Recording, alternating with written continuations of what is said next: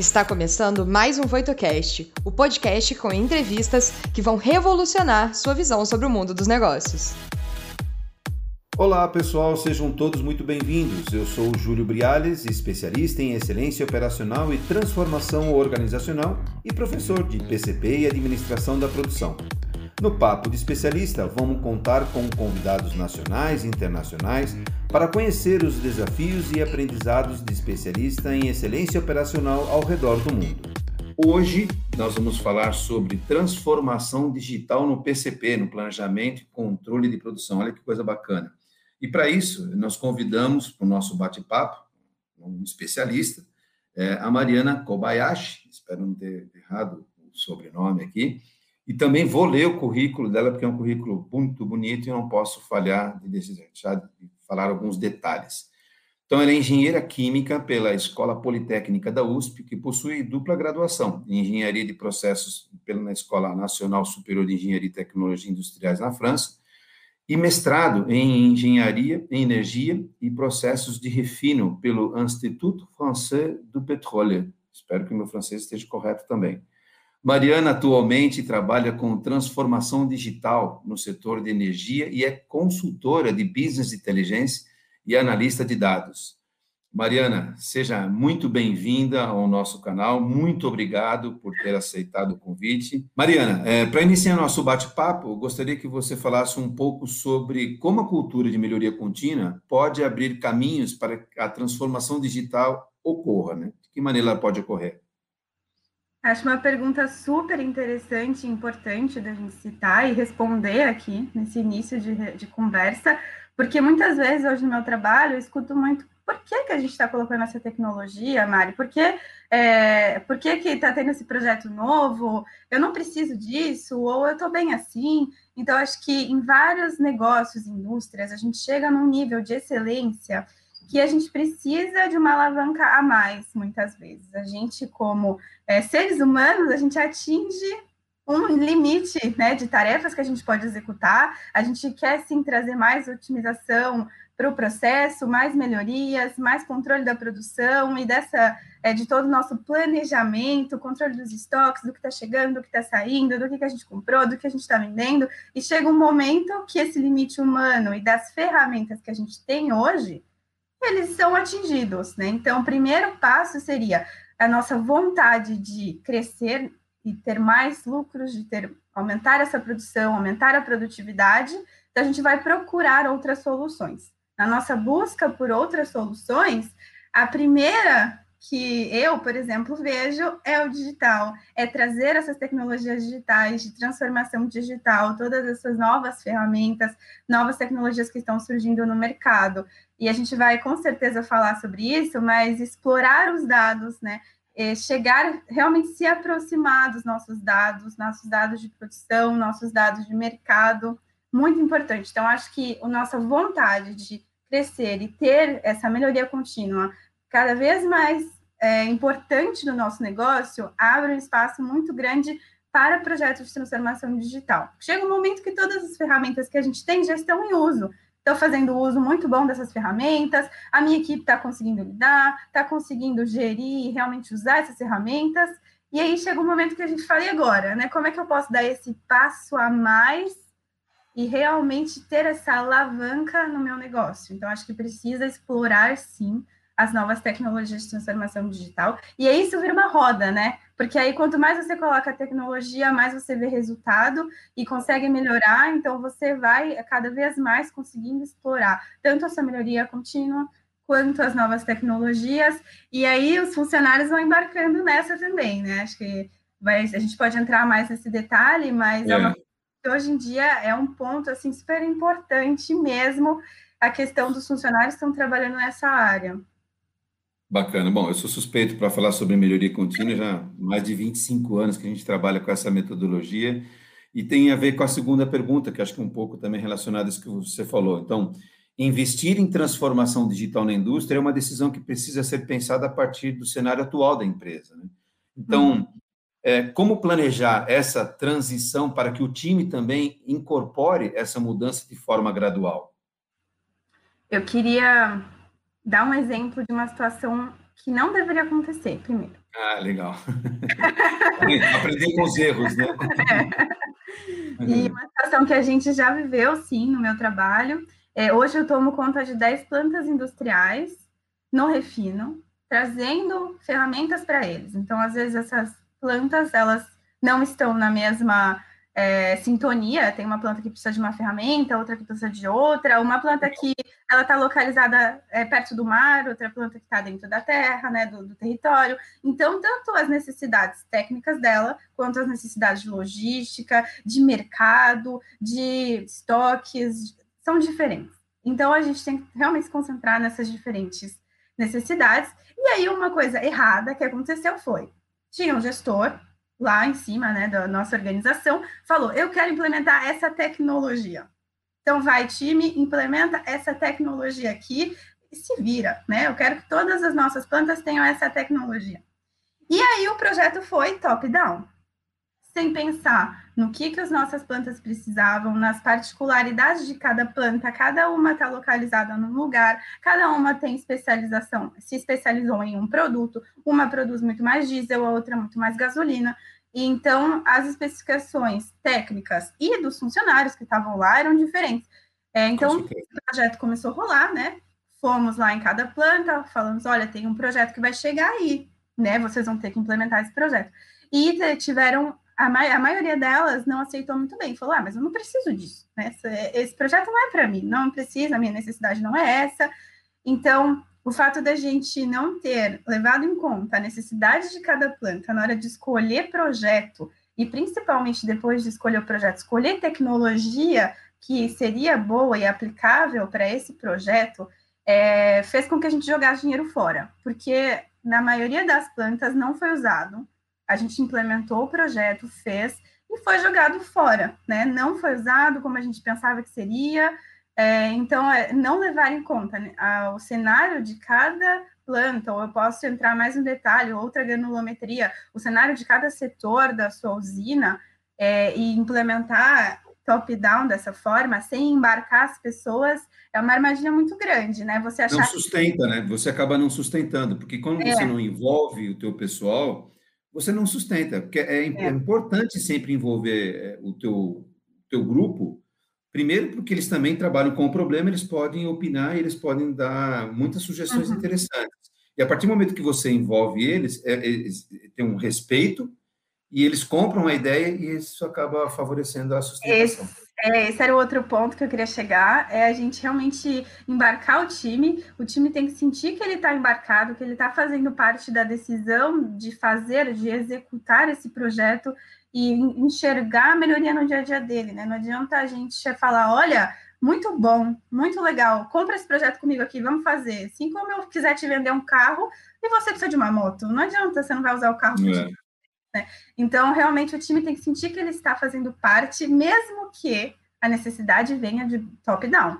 Mesmo que de você, gestor, você está convencido, você já quer essa tecnologia, você está convencido que vai trazer ganhos para o seu, é, para o seu negócio, para a sua indústria, tem que convencer o seu time que vai ser bom para ele, porque senão não adianta, eles não, não vão. Adianta. Né? Então. Muitas coisas têm que ser top-down, né? Muita coisa é legal quando você traz recursos, tudo, mas se você não envolver as pessoas é, é diferente. Tem a terceira não. pergunta aqui, pode falar, pode falar. Sim, sim, claro, acho que assim, pode ser top-down, mas as pessoas têm que sentir que elas estão fazendo parte do processo de escolha desse projeto e que está melhorando a vida delas, né? Claro, pode ser, mas se ela sentir que não agrega nada, aí é bem complicado ser é. assim, né? Mas... É, a gente fala assim, top-down para trazer recursos, mas tem que envolver sempre a base, porque é um conjunto, é um, é um trabalho em equipe, né? E fala, acho que a terceira pergunta fala um pouquinho disso também. Por exemplo, as inovações da indústria 4.0, então tem muita indústria automotiva que está nessa fase de indústria 4.0, evidenciam a falta da mão de obra qualificada no Brasil, principalmente. Como as empresas podem transformar essas dificuldades em oportunidades de maximizar o potencial produtivo dos seus funcionários? Aí, de novo, a gente envolver na base. É, sim, acho que a base e as pessoas realmente têm um papel muito importante na transformação digital de qualquer negócio. Né? Tem estudos, BCG, Gartner, vários estudos que falam que realmente mais 50% até 70% de problemas pode encontrar nos projetos é a falta de aderência das pessoas, de cultura da empresa. Então, realmente é um ponto super importante para a gente tomar cuidado. E então, vou dividir essa resposta em duas partes. A primeira é que realmente as tecnologias podem ajudar as pessoas a serem mais produtivas. Então, com certeza, a tecnologia vai substituir certas tarefas, não é o objetivo substituir a pessoa, né? Não estamos aqui para cortar cargos e demitir gente, não. É realmente trazer mais produtividade, ganhar mais dinheiro, produzir mais com o mesmo número de funcionários, né? Vender mais, produzir mais. Então, fazer primeiro... mais com menos, né? Com certeza, é isso mesmo. Fazer mais com menos, com o mesmo número de funcionários e vender mais, produzir mais. Então, primeiro, com certeza, a gente vai alavancar a nossa produção. A pessoa vai sentir, nossa, estou produzindo 10 unidades antes eu produzia só 4. Então, realmente, ela vai ter um maior resultado, ela vai se sentir mais recompensada. E o segundo é que essas pessoas têm que ser capacitadas. Eu acho que esse ponto é muito importante.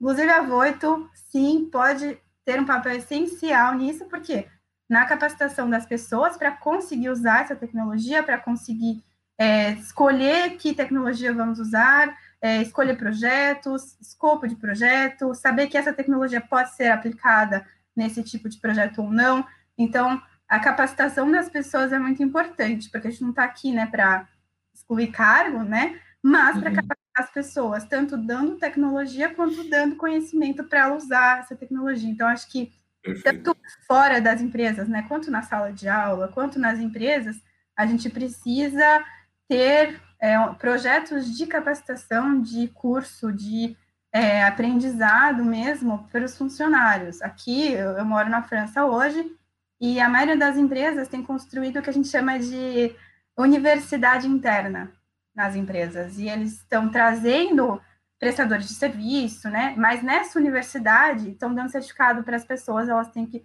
passar por percursos obrigatórios. Então, eu vou ter um módulo de dados, um módulo de é, internet das coisas, de big data, para eu entender pelo menos a base de tudo, para eu ser capaz de dialogar com os outros setores da empresa.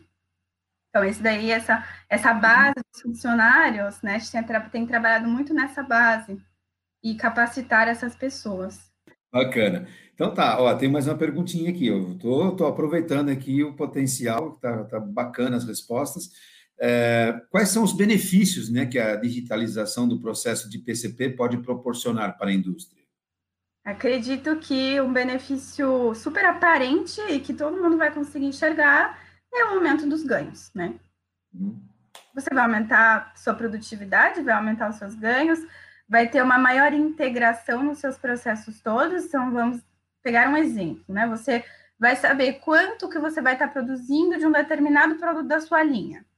E você sabe quanto você vai vender ele é, para um mercado definido que você tem. Então, se todos os dias tem uma pessoa que vai ter que ir contar o estoque desse produto, preencher essa planilha ou essa ferramenta, alguma ferramenta que vocês usem, e tirar insights de dados para mandar para a gestora. Então, todo esse controle da produção e planejamento que você tem hoje, se ele for digitalizado ou é, mais integrado, acho que a palavra aqui seria muito mais integração de dados é. que já existe. Se ele for integrado, digitalizado, tanto o gestor ter acesso, quanto os funcionários da base terem acesso, saber lidar com essa informação, tudo vai ser muito mais rápido, né? Então, você vai conseguir evitar gargalo mais rápido, você vai conseguir evitar quebra de estoque mais rápido, você vai conseguir é, evitar é, aumento de preço, diminuição de preço, então você vai conseguir prever muito mais. Então, integração, para mim a segunda palavra é eficácia e eficiência de tempo, né? Ganhar tempo, tempo de decisão, tempo de produção, e os funcionários todos vão ver esse resultado. Então, as coisas vão ser, assim, uma levando a outra numa roda positiva, né? E hoje em dia a gente tenta realmente integrar tudo. Hoje, por exemplo, na empresa que eu trabalho, a gente consegue monitorar todas as demandas de mercado para gasolina, diesel e é, qual unidade, qual que é a planta que vai ser mais capaz, né? Qual vai ser a planta mais adaptada para produzir essa quantidade, essa qualidade de produto. Então, levando em conta qualidade, quantidade que o mercado está querendo, e a distância da matéria-prima. Eu consigo, através de um programa, realmente um código, um programa computacional, arbitrar qual planta vai, vai receber essa matéria-prima e qual planta vai receber outra matéria-prima, né? A gente consegue fazer toda essa arbitragem integrada de decisões. E aí, a cada planta, como eu falei, é, é diferente, cada planta vai conseguir ter uma capacidade de produção diferente. Então, tudo isso a gente entra no programa, tudo isso realmente computacional, consegue aplicar um pouco de inteligência artificial para prever um pouco é, tendência de mercado, ajudar a gente nas decisões, prever também, por exemplo, quebra de equipamento, tudo isso vai influenciar. Se eu tiver uma unidade que vai parar, né, que vai ter um problema de manutenção e vai ficar parado durante dois meses, a minha capacidade vai, vai descer muito, né, vai cair muito pela, por essa parada técnica. Então, a gente consegue prever parada, é, prever tanto é, fatores internos da nossa produção quanto fatores externos. Legal. Eu acho que essa a falta de, de, de, padronização também prejudica bastante a performance né, de, entre plantas, entre áreas, entre pessoas. Então, a padronização é uma, é um, uma ferramenta muito importante para poder nivelar um pouquinho isso. Então, é, vai de encontro àquilo que a gente estava falando também. Você falou bastante de dados, e aqui, Mariana, tem uma pergunta sobre dados. Né? A, a gente sabe que a informação confiável é indispensável na execução do PCP. E pensando é, no grande volume de dados, como a gente estava falando, gerados pelas ferramentas da indústria 4.0, como gerenciá-los, evitando gargalos na falha entre os setores? Eu queria também pegar o gancho do, da sua fala de, de homogeneização, né, ter uma coisa mais standard, e, e ligar um pouco com a parte de dados, realmente é muito difícil você conseguir ter uma homogeneidade no seu processo todo falando de dados, né? Às vezes, uma parte da sua empresa vai tratar o seu cliente de uma forma. Então, vamos supor que você vende sapatos e para você conseguir é, pegar todas, comprar toda a mão de obra, toda a matéria-prima para fabricar o seu sapato, você tenha cinco fornecedores. E aí, cada área talvez vai cadastrar o seu fornecedor de uma forma vai falar que, ah, esse é o Júlio. Ah, não, esse é o Júlio da Voito. Então, cada área vai cadastrar de uma forma, como são pessoas lidando com esses dados, cada pessoa vai ter um ponto de vista. Então, essa parte, assim, de fazer, de tratar de forma homogênea a sua cadeia de dados é bem importante. Podemos começar por aí. Sim, então, para você ter uma qualidade nos dados, para você conseguir explorar né, esses dados mais para frente, tirar insights deles, você precisa ter esses dados de forma homogênea, de forma é, organizada, tratá-los. Então, esse é, esse é o primeiro ponto. Segundo, é que eu acredito que a gente tem que explorar tudo que der em termos de dados, tudo. Às vezes a gente não enxerga que esse dado poderia ser importante, ou a gente não tem essa, esse hábito de ir coletar esses dados, ou a gente não tem captor ainda. Então, as tecnologias estão aí para isso, a gente tem realmente inovar e procurar dados diferentes, lugares para coletar, ou outras tecnologias. Hoje tem a internet das coisas que permite captar esses dados de forma mais rápida, menos custosa, muito mais barato você instalar um captor de inteligência artificial de IoT do que um captor antigo, da tecnologia antiga. É, e queria citar uma frase também que eu escutei faz dois dias numa conferência aqui da França, do Ministério da Economia, e eu vou falar em francês, depois eu traduzo. É, que é Legal. Faut transformer tout en données pour ensuite tout transformer par la donnée. Então, ele fala que precisa transformar tudo em dados, porque a gente não consegue ter informação de nada sem dado. Para depois transformar as coisas através dos dados. E eu achei maravilhosa essa frase, né? Porque a gente acha que ter dados é tudo. Ah, tenho dados, já consigo fazer um monte de coisa. Não, mas se tem o dado, você não consegue fazer nada, né? Se, se você não souber o que significa, se você não souber onde que ele foi coletado, você falar, nossa, Júlio, eu tenho 250 caixas, mas aonde, Mari? É de que que é? O que, que tem dentro? Aonde você coletou? Que dia? Que horas? Né? Qual planta? Que serviço? Então, os dados têm muitas estratificações que às vezes a gente não consegue enxergar até você colocar a cara lá dentro. Você ouviu essa frase há dois dias e eu ouvi uma frase há 40 anos atrás que é muito parecida, que falava assim: sem fatos e dados a gente não consegue fazer nada. Então, isso é antigo, né, Mariana? Isso daí é realmente precisa, quer dizer, e agora com a digitalização, né, com o mundo digital, favorece ainda mais. Mariana, para trabalhar com a transformação digital como você trabalha, é necessário ter um conhecimento em programação ou alguma outra hard skill específica? Eu diria que é importante e ajuda, mas não é necessário, né? Se você não souber muito bem programar, não é necessário, mas eu acho que é muito importante. Se você souber, você consegue dar um passo muito acima do que as pessoas esperam de você como representante do negócio.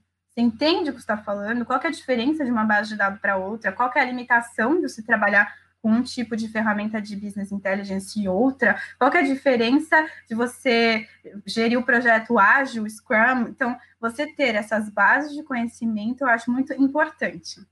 E eu diria quase não necessário, mas eu acho que assim, não impede uma pessoa que não saiba de trabalhar na área, você consegue trabalhar, tudo certo, mas você tem que ter um aval e uma confiança dos seus gestores muito maior quando você não tem essas, esse conhecimento, né? Quando você tem todo esse conhecimento, você não precisa ser um programador super é, top da área, conseguir programar tudo, né? Não, mas você ter um conhecimento de diferenças de linguagens, o que que é, usa para quê, para onde você usa Python, onde você usa outra linguagem, onde você usa Java, quais são os frameworks de front-end. Então, você ter um conhecimento básico, acho que é muito importante. Então, se eu pudesse, né, concluir essa pergunta, eu diria é, sim, se você tiver oportunidade, estude tudo isso, e para você conseguir ter essa, essa confiança maior na hora de escolher tecnologia, de opinar, porque a gente conversa muito com pessoa de TI, muito. Todos esses projetos envolvem, né, o sistema uhum. da informação e da, de tecnologia. Então, para você dialogar com eles, você precisa conhecer. Quando você mostra que você conhece um pouco, você ganha o respeito deles e consegue o projeto fluir muito melhor e você consegue trabalhar melhor. Muitas vezes eu precisei entrar no código para ajudar explicar o que, que era tal parte do dado, o que, que a gente estava esperando do resultado. Então, nunca foi, nunca foi estritamente necessário, mas é bem importante. Legal. Já que a gente está no ambiente internacional, eu estou aqui no Brasil, você está na França, tem tantos idiomas aqui, né? Vou, vou, complementar isso que você falou e até complementando um pouco da pergunta, né? Quer dizer, é, tem uma frase que eu sempre escutei que fala assim: hace mais quem quer do que quem pode. Quem falava isso era uma senhorinha chamada Teresa Aragon. E traduzindo, foi assim: se você faz mais quem quer do que quem pode. Então, a formação básica é super importante. Mas se você tiver afim de fazer mesmo, se tiver vontade e, e gana, vai embora. É, uhum. São skills que a gente precisa ter, lógico, como você falou, mas mais do que isso, é, é, tudo isso é superado quando realmente você tem vontade, quando você tem realmente garra de querer fazer. Uhum. E, e para finalizar, que o papo está ótimo aqui, mas a gente precisa finalizar, é, e eu acho que você vai inspirar muita gente, porque eu também tive grandes oportunidades de trabalhar em vários países e morar em vários países. Né? E hoje você está na França, está morando na França, está trabalhando na França. Então, queria também que você falasse um pouquinho é, de quais dicas que você daria para quem deseja dar os primeiros passos na carreira, como você seguiu. E muita gente tem esse sonho de trabalhar fora do Brasil. E às vezes muita gente, eu sou professor também na, na universidade, e eu vejo que tem muitos alunos que estão fazendo o curso e a gente vê que as, muitos é, tem esse sonho, mas nem, nem todos conseguem concluir. Então, só para dar uma dica para eles aí, para ver um pouquinho dos passos da sua carreira aí. Claro. Queria dividir, então, também duas partes. A primeira, no sentido mais técnico, tecnológico, área de trabalho, e aproveitar um pouco do que você falou, né, desse ambiente internacional e multidisciplinar, seria que você conhecendo né, todas as tecnologias pode abrir muitas portas, mas como você falou, você tendo vontade também pode abrir muitas portas. Eu, por exemplo, minha formação não é, é de sistema da informação nem de TI, né? Hoje eu acabo trabalhando muito nessa intersecção dos dois, bastante com dados, com BI, porque eu mostrei na, no meu ambiente de trabalho que eu estava interessada. Eu acho que a primeira coisa é você realmente mostrar, não ficar com vergonha, falando, nossa, o que a pessoa vai achar de mim? Não, Mostra, você quer ir para essa área, você está aberto, você quer aprender, você não sabe, mas você quer aprender, mostre. Né? As pessoas, elas às vezes, elas não conseguem adivinhar, né? Então, eu realmente falei para o meu chefe, olha, eu, eu, gosto muito dessa área, eu não sei, mas eu gostaria de aprender, se tiver uma oportunidade, Perfeito. eu estou aqui. Então, acho que você ser transparente nas suas escolhas, nas suas metas de carreira, porque as pessoas vão pensar em você se elas verem uma oportunidade que se encaixe com o seu perfil. Foi o que aconteceu. Eu eu, eu falei né, para o meu chefe, para o chefe do meu chefe, o que, que eu gostaria de fazer. É, costumava ter esse tipo de conversa de carreira. E aí, um belo dia, quando eu estava terminando meu contrato do mestrado, meu mestrado foi parceria com a indústria, estava terminando, veio o chefe do meu chefe e falou assim: Mariana, tem uma oferta para você, né? Tem uma vaga para você. E era nessa intersecção de machine learning com inteligência artificial, o que eu faço hoje, é mais toda essa área de ciência de dados aplicada mesmo para a indústria. Então, fazer modelagem de processo, é, na área técnica, na área econômica. Então, era essa intersecção toda. Eu falei, nossa, né? Na minha cabeça, eu falei, não sei, né? Eu tô perdida, e agora? Eu nunca fiz isso, e aí, mas eu queria muito, e aí, ainda bem, né? Graças a Deus, deu tudo certo, peguei a vaga, mas tudo porque houve uma conversa do que, que eu queria fazer, essa transparência, porque senão ninguém não quer saber. Né? Então, dê esse primeiro passo, não fique com medo. Você não sabe, mas ah, abre o jogo, fala, olha, eu quero ir para essa área, e de repente vai ter uma oportunidade. Então, falando agora né, de internacional, eu acho que é um assunto hoje que está também super em alta, né? Muitas pessoas vêm me perguntar como é que foi essa experiência. E eu saí do Brasil em 2014, faz bastante tempo já. E eu foi assim, a experiência que mais mudou a minha vida, né? Foi ter saído do Brasil, ter tido essa, essa experiência de trabalho fora. Eu consegui trabalhar na Bélgica e na França.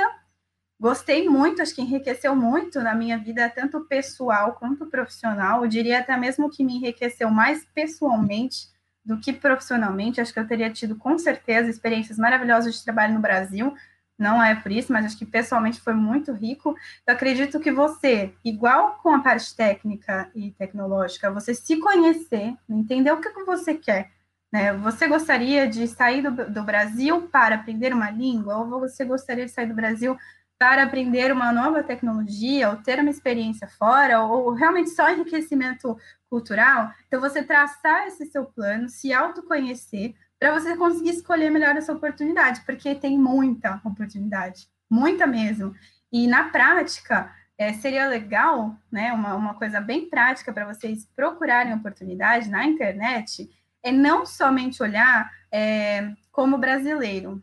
Olhar, por exemplo, olhando como se você fosse um francês, eu, eu me colocando na minha pele, né? Olhando em sites de vagas realmente como se fosse francês procurando vaga. Não precisa estar escrito para brasileiros. As pessoas aceitam brasileiros. Você quer ir também para os Estados Unidos, para o Canadá, tem muitas oportunidades. Talvez os Estados Unidos, por causa do visto, seja um pouco mais chato, mas na Europa, as oportunidades não vão estar escritas assim para brasileiros. Então, você abrir mesmo, tentar, é, e mesmo que você fique com medo, né? Tentar vaga, faz parte, está com medo é porque está dando certo, né? Muita gente fala isso, está com medo é porque está no caminho certo.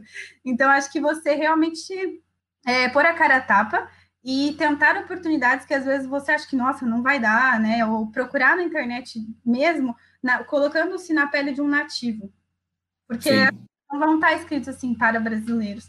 E não tem problema, né? Você pode se candidatar para essa vaga e você tem capacidade tanto quanto um europeu, um americano. A educação no Brasil, uma coisa que eu gosto muito de trazer, a educação superior no Brasil é muito boa. A gente tem que parar com a síndrome do vira-lata, porque a educação superior no Brasil é muito boa. Claro, a gente tem problemas estruturais na base da educação, precisa ter uma, uma educação pública melhor, tem, mas na educação superior, na, no mercado de trabalho, o Brasil é muito bom, né? Aqui a gente tem uma fama muito boa. Eles vêm brasileiro, eles querem trabalhar com brasileiro. Eles falam, brasileiro é trabalhador, trabalha bem, tem resultados bons, né? Não está aqui para brincar. Claro, tem momento de ir no bar, tem momento de trabalhar, mas a gente tem uma, uma fama né, muito boa na Europa. Então, acho que você vista a camisa do Brasil, procura oportunidade. Legal.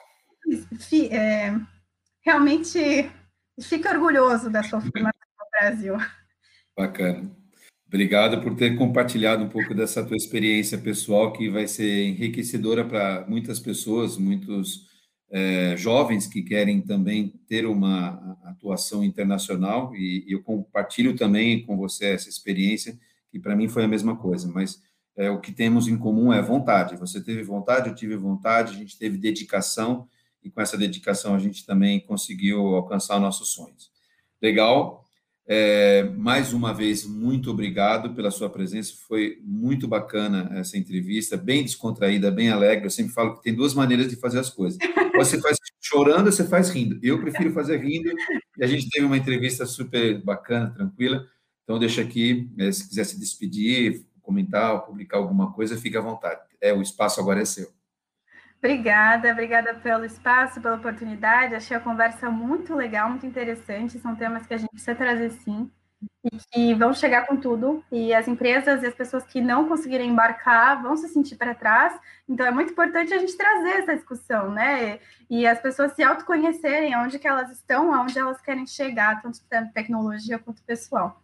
É, tem também o meu Instagram, que eu queria deixar para vocês, que é mari.golddigital é justamente essa minha jornada na transformação digital. Bacana. Eu também me transformando, me redescobrindo, né? Eu sou engenheira química, não sou TI. Então, acho que eu, eu trago bastante essa jornada para vocês. Quem quiser se conectar também, ficou o convite. Muito obrigada pela oportunidade. Muito obrigada, Grupo Voito e Júlio. Foi um prazer te conhecer. Prazer todo meu. Merci. Merci. então, tá bom. Muito obrigado, Nina. E tamo aí, vamos para a próxima, mais um Papo de Especialista. Valeu! O que você achou do episódio de hoje? Não se esqueça de dar o play no próximo e nos seguir na sua plataforma de podcasts favorita para não perder nenhum episódio novo. Ah, você também pode nos seguir nas redes sociais. Os links estarão na descrição desse episódio. Nos vemos em breve. Até lá!